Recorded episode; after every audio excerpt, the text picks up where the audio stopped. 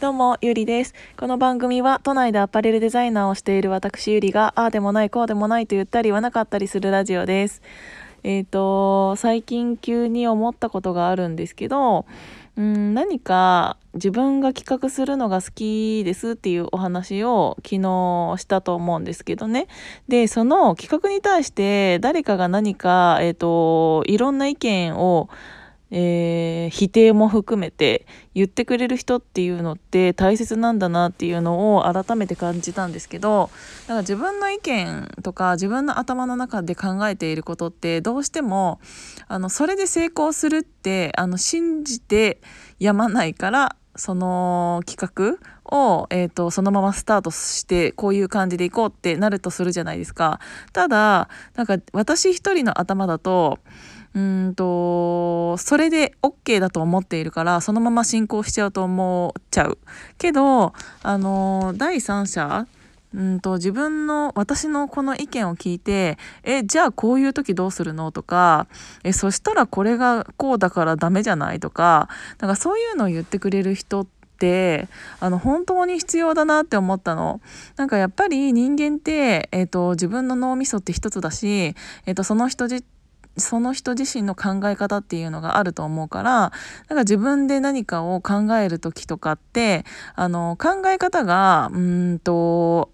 何て言うんだろう自分の考え方だけになってしまうからありがちな感じになってしまうと思うんですけどそれに対して誰かがえっ、ー、とそういうちょっと否定的な意見だったりとか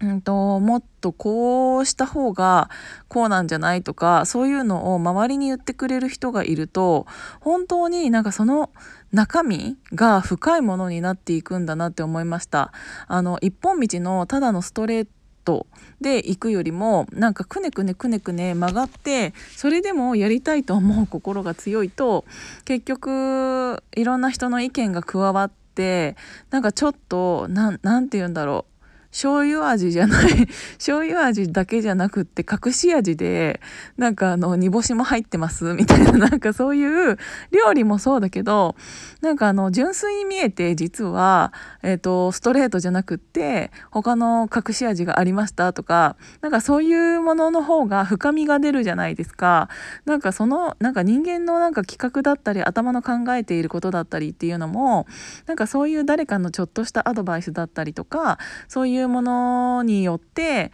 えっと、より良いものに変えていける力があるんだなっていうことを改めて感じました。だから今ってねどうしてもなんか自分のことをっていうか自分の意見に誰かうんと否定してくれるような人だったりとかうんと何て言うんだろう。それはもうちょっとこうした方がいいんじゃないって言ってくれるようななんかアドバイスをくれる人だったりっていうのが自分の周りにいるかなっていうのを考えた時に本当に私は最近そういう方が増えたのでありがたいなって思いました。ただそういうこそういう人が増えたのって自分の意見を